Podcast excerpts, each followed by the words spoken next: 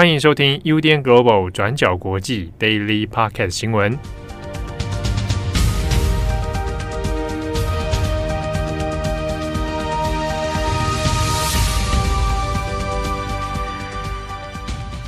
Hello，大家好，欢迎收听 UDN Global 转角国际 Daily Podcast 新闻。我是编辑惠仪，我是编辑木仪。今天是星期一，十月二十四号。今天终于放晴了，没错。整个周末的时候，都在想说，这个狂风暴雨什么时候会结束？我们要上班了。对啊，幸好今天终于放晴了，但不知道接下来几天是不是又会变冷。但是就是忽冷忽热的，嗯，所以大家也要小心保暖。没错。好，那在今天呢，我们有两则的国际新闻要跟大家分享。那第一个是要讲中国，那第二个是要讲英国。那第一则呢，我们要讲的中国会分成两个部分来谈。那第一个是新任的政治局常委，那名单里面有谁？那这些人选代表着什么？那第二个部分呢，我们会谈胡锦涛的离席事件。那先说第一个部分，新任的政治局常委。中共的二十大在二十二号在北京落幕，那紧接着就在二十三号召开一中全会，重头戏就是选出新任的政治局常委。那政治局常委在中国是最核心的政治领导团队哦，那也是中国共产党最高权力机关。那简单来讲，就是拥有党和国家的最高领导，还有决策等等的这一些权力。那这次呢，因为习近平是毫无意外会第三次连任，所以外界这一次也特别关注政治局常委的名单，那借此来推测中国未来的可能走向。那一般来说，常委名单呢是属于中共内部权力还有角力的一个运作结果。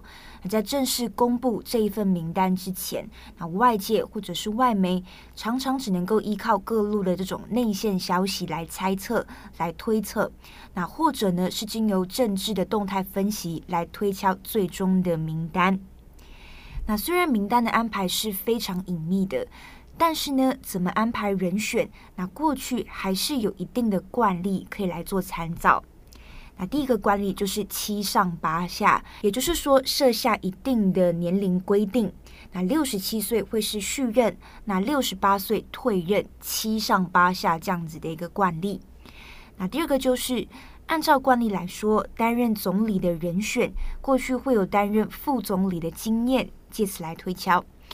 那第三个政治排名，那在常委名单里面其实是有政治排名的。那一般来说，也就是顺序跟排名会按照党内的资历还有职位来做分配。那从排名里面呢，也可以反映这个人选在党内的地位。那上面这些所谓的惯例是提供外界一个参考还有推测的方向，不是绝对的。那主要还是需要看当届的状况。那像是这次习近平的名单里面，以上我们所讲的这一些惯例或者是潜规则呢，是已经全部被打破了。那人事安排的潜规则，在习近平的时代里面，需要重新再做观察跟琢磨。好，我们来看看习近平的这份名单里面有谁。你在昨天一中全会在二十三号宣告结果，那毫无意外，习近平破例是展开了他的第三度任期，那继续以总书记的身份领导下一个五年任期。那在常委名单里面，身为总书记的习近平就是排名第一。那接下来我们依照排位的顺序，依序的人选就是李强、赵乐际、王沪宁、蔡奇。丁薛祥跟李希，那包括习近平在内，常委名单里面一共有七个人，那有三个人是旧人连任，那有四个人是新的人选。那三个旧的人选里面，分别是习近平、赵乐际跟王沪宁。那另外四个新加入的人选，分别是李强、蔡奇、丁薛祥和李希。那虽然这四个人选都是新加入的，但是呢，他们其实也就是我们俗称的“习家军”的老面孔。那这份名单出炉之后，当然就引起了很多的讨论，因为名单里面全部都是习近平的亲信，这也等于是说，习近平已经集中所有的权力在身，可以说党内已经没有制衡的力量，也看不到其他的势力了。我们这边说的其他的势力，指的就是胡锦涛的团派。那团是团结的团，团派呢，我们可以称之为共青团派或者是共青帮。那主要是以胡锦涛为首，那集结共青团出身者的这个领导派系。那成员包括李克强、汪洋、胡春华、栗战书等等这些中共高层。那其中在团派里面，李克强、汪洋还有栗战书都在上一届的政治局常委名单里面哦。但是这一次呢，这三个人选全部是落马的，外界也对此感到非常的意外。那另外，本来认为可能会是总理接班人的胡春华，在这次也没有进入常委名单里面，意思也就是说，现在在中国的核心团队里面，胡锦涛跟团派已经是全灭了。所以简单来说，这一次的政治局常委名单里面都是习近平的亲信，也就是完全不会威胁习近平的人嘛。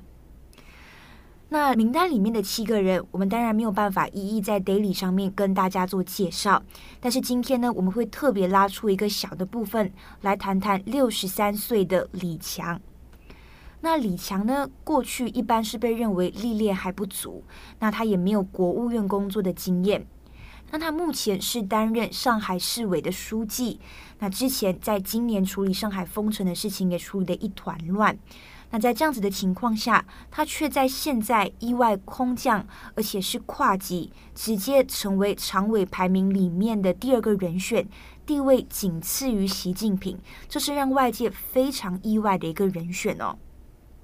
那根据报道，现在预测他有可能会是在明年的三月接替李克强成为中国的新总理。那这样子的一个人选会被选上，一般来说其实就是认为李强非常的忠心，那一直以来都是习近平的人马，而且他曾经也是在呃习近平在浙江时期的时候担任他的旧干部。那这就是为什么我们会特别提到李强的一个原因。那现在中国面临的问题也是经济成长已经放缓了，那尤其呢是在动态清零政策还在进行的时候，经济的状况是更加的低迷。但这一批中共最核心、最高的权力机关到底接下来会怎么运作，还是只能听命于习近平？那有没有办法带领中国？各大分析目前也不是非常乐观的。那我们也要持续再继续观察。好，那上面讲了一大串，我们要进入第二个部分，来谈谈胡锦涛的离席事件。如果大家有看影片的话，就可以看到，在二十二号二十大闭幕当天，坐在习近平左边的胡锦涛，中途是突然被带离现场。那就从画面上面来看，胡锦涛似乎是不愿意离席的。那他在临走之前跟习近平呃说了一些话，接着习近平点了点头。然后在离开之前，胡锦涛也拍了拍李克强的肩膀，接着就被人员带离开现场了。那这个画面被拍下来之后，各大媒体就马上转载。那接着呢，也出现各个不同版本的说法。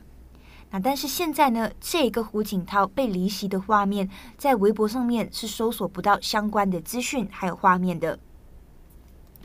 那现在我们整理一下，出现了几个版本的说法哦。那第一个版本是胡锦涛的身体不舒服。那按照新华社的官方说法，胡锦涛最近是一直在养病的状态哦。但是呢，胡锦涛坚持要出席二十大的闭幕。那在会议期间感到身体不适，所以工作人员为了他的身体健康着想，所以就陪他到会场旁边的房间休息。那现在胡锦涛的身体状况是已经好多了。但这边我们值得留意的是，我们刚有提到嘛，相关的画面在微博上面是搜索不到的，而且新华社它现在其实并没有用中文回应，而是在 Twitter 上面用英文来解释这个状况。好，那第二个版本的说法是，可能担心会有突发的状况。那胡锦涛在国际媒体的镜头下面被带离场，是非常非常吊诡的一个状况。那外交政策就猜测，可能是因为担心胡锦涛会出现突发的状况，像是可能阿兹海默症发作，或者是习近平担心胡锦涛可能会在大会投票的时候弃权，或者是投下反对票，那这就会让习近平非常难堪。好，第三个版本的说法，这也是令人最不安的，也就是说，习近平可能是有意公开羞辱胡锦涛，借此来强化自己的核心领导地位。那在二十大开幕的时候，习近平就把他刚刚上任时候中国的状况批评为党的领导下滑。那习近平上一任的领导人其实就是胡锦涛。那虽然习近平在这个呃开幕仪式上面是并没有直接点名胡锦涛，但是你直接表示说党的领导下滑，其实就等于呃是让胡锦涛公开受辱哦。但是呢，这样子的举动看起来也不像是真的非常有必要哦。因为胡锦涛的这个共青团派，就是我们讲的团派哦，在政治局常委名单里面已经是全军覆没了。照理来说，胡锦涛的权力已经不复存在。那除非可能是有其他我们没有办法得知的阴谋，否则呢，我们很难会认为胡锦涛真的可以对习近平造成合理的威胁哦。好，那以上是这三个版本的说法。那除了各大外媒拍到胡锦涛被带走的画面，截至我们现在下午录音的时间，我们看到 ABC 电视台的西班牙语记者就有记录了目前为止胡锦涛被带走前最完整的一个画面。那从这个逐格的照片里面可以看到，起因是胡锦涛想要翻看在他前面的这一份文件夹。那在胡锦涛旁边的栗战书就按着这个文件夹，不让胡锦涛翻看。那接着呢，是直接把手按在。胡锦涛的文件夹上面，然后接着呢，就有人出来带走胡锦涛了，也就是我们刚刚上面提到的那一整串画面。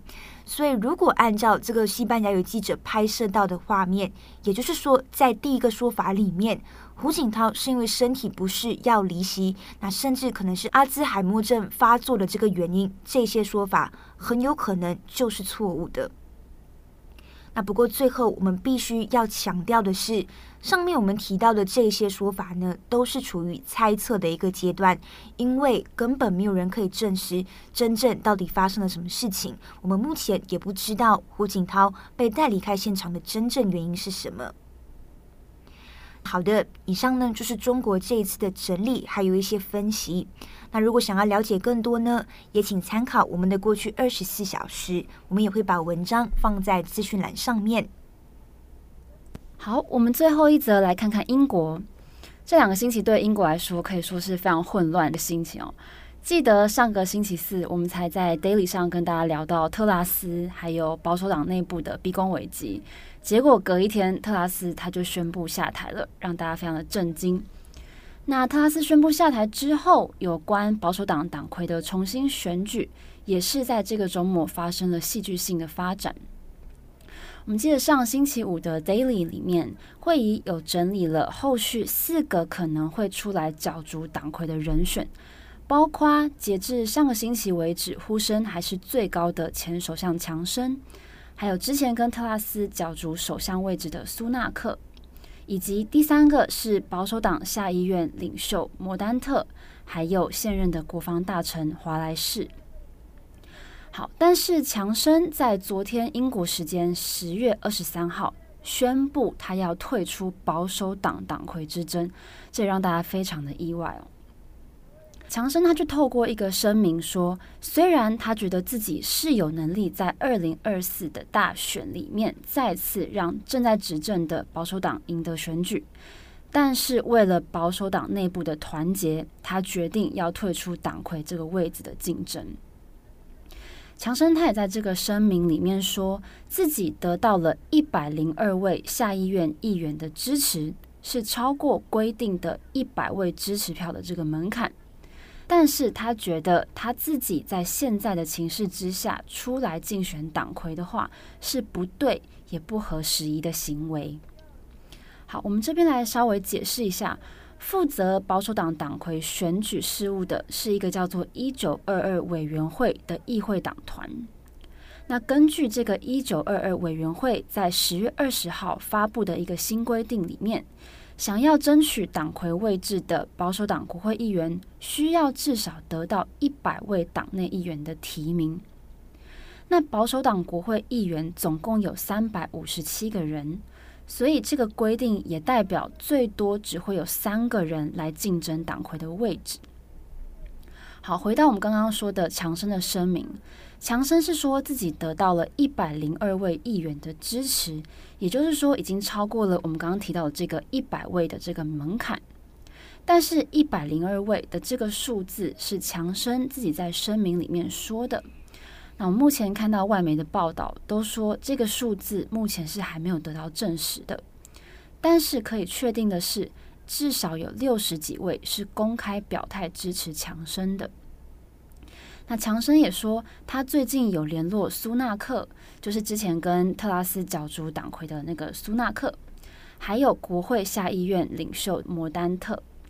那强生有说，他联系了这两位，是希望。他们三个人可以为了国家利益好好的团结起来，但是强生也坦诚说，在多方的谈话之后，他们三个人终究还是谈不拢的，所以他觉得最好的方式就是宣布退出参选，然后支持赢得选举的那个人。那强生也有在声明中说，他相信自己是可以做更多的事情，给出更多的贡献。但是现在不是正确的时机点。那他留下了这样子的伏笔，也有外媒认为说他之后很有可能是还会重出江湖的。那随着强生这次要回国的这个传闻已经落幕了，苏纳克也已经宣布要再次的参选党魁。那另外我们刚刚提到的保守党下议院领袖摩丹特，他也有意愿想要来角逐这个位置。那苏纳克的部分呢？目前公开表态支持苏纳克的保守党员已经超过一百四十个人了，也是占所有保守党议员里面超过四成的这个比例。那这几个礼拜以来，被认为进入权力中心的新任财政大臣杭特 （Jeremy Hunt） 他也公开支持了苏纳克。好，我们来看看《纽约时报》的一篇报道。这篇报道就分析了苏纳克如果上台之后会遇到的两大难题。第一个，苏纳克如果上台了，他就需要面对保守党当前难以解决的内部混乱问题，尤其是在今年前任的卫生大臣贾维德他辞职之后，苏纳克也接续辞掉了他财政大臣的职务。等于是他们两个人一起开了第一枪，让后续一堆官员接续的宣布辞职。所以苏纳克被认为是强生当时下台的一个关键因素之一哦。所以党内一定有不少反对他的人。那接下来苏纳克如果上台了，他要怎么面对这个问题呢？好，再来第二个问题。《纽约时报》也说，即使苏纳克他曾经在疫情两年多的时间里面带着英国挺过经济上的危机，但是他现在所要面临的经济挑战是比特拉斯今年刚上任的时候更加难解的问题。像是特拉斯的经济政策目前可以说是完全崩盘了，包含我们之前有跟大家提到的，英镑对美元贬到新低。然后政府的举债成本也飙升，还有目前抵押贷款市场也是陷入了一场混乱之中。那其他还有很多英国长期存在的问题，像是脱欧打乱了贸易跟劳动市场等等。所以《纽约时报》就说，也许特拉斯下台的确会给苏纳克加分，因为代表之前苏纳克在竞选期间的预言的确成真了。但是苏纳克如果上台了，他要怎么做来解决这些比当时更难解的问题呢？《纽约时报》就说，英国现在迫切需要的是一个有高度手腕的政治家，但是问题是苏纳克的手腕到底够不够强呢？针对这件事情，《纽约时报》也是画上了一个问号。好的，以上呢就是我们今天的两则新闻更新。上周星期五我们 podcast 录完之后，原本想说跟大家就是推广一下我们的重磅广播，但是我们忘记了。对，我们想说，哎，不知道大家听了没有？那这一集因为是木仪跟七号一起录的，所以想说在今天的结尾这边跟大家介绍一下我们上一次的重磅广播聊了什么。嗯，好，上周的重磅广播呢，是由我跟七号一起来跟大家介绍一个有关在日本时代的一个斗殴的事件。那这个事件呢，其实表面上好像是一个单纯黑帮斗殴的事件，但背后它其实代表着非常多的复杂的，不管是社会还是呃黑帮他们自己的复杂结构问题。后面也衍生到了有关于现在日本黑帮还有这些准暴力团他们的发展还有演变。那如果大家有兴趣的话，也欢迎到我们的重磅广播来收听。对，然后今天十月二十四号，转眼间。就是十月又要结束了，没错，我们要到年底了耶。对，我觉得很可怕。但现在稍微回顾一下十月，应该比较重头的新闻就是二十大，还有英国首相。那接下来十一月的话，可能也会是英国首相。对对，可能新的人选就会出来了。大家现在目前推测最有可能的人选就是苏纳克嘛。嗯。然后可能接下来十一月不确定。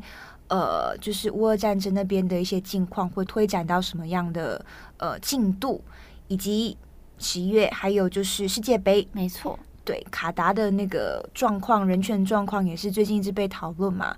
那还有就是气候峰会也会在十一月的时候举行。那这些新闻呢，在十一月也会好好来就是整理跟了解一下，分享给大家。对，我们有很多事情可以忙了。想起来就觉得好可怕，撑住，大家撑住。对，那二十大总算是现在告一个段落了。对对对，那我是编辑会议，我是编辑木仪，祝福大家有一个美好的一天。我们下一次再见，拜拜。感谢你的收听。如果想知道更多资讯，请上网搜寻 UDN Global 转角国际。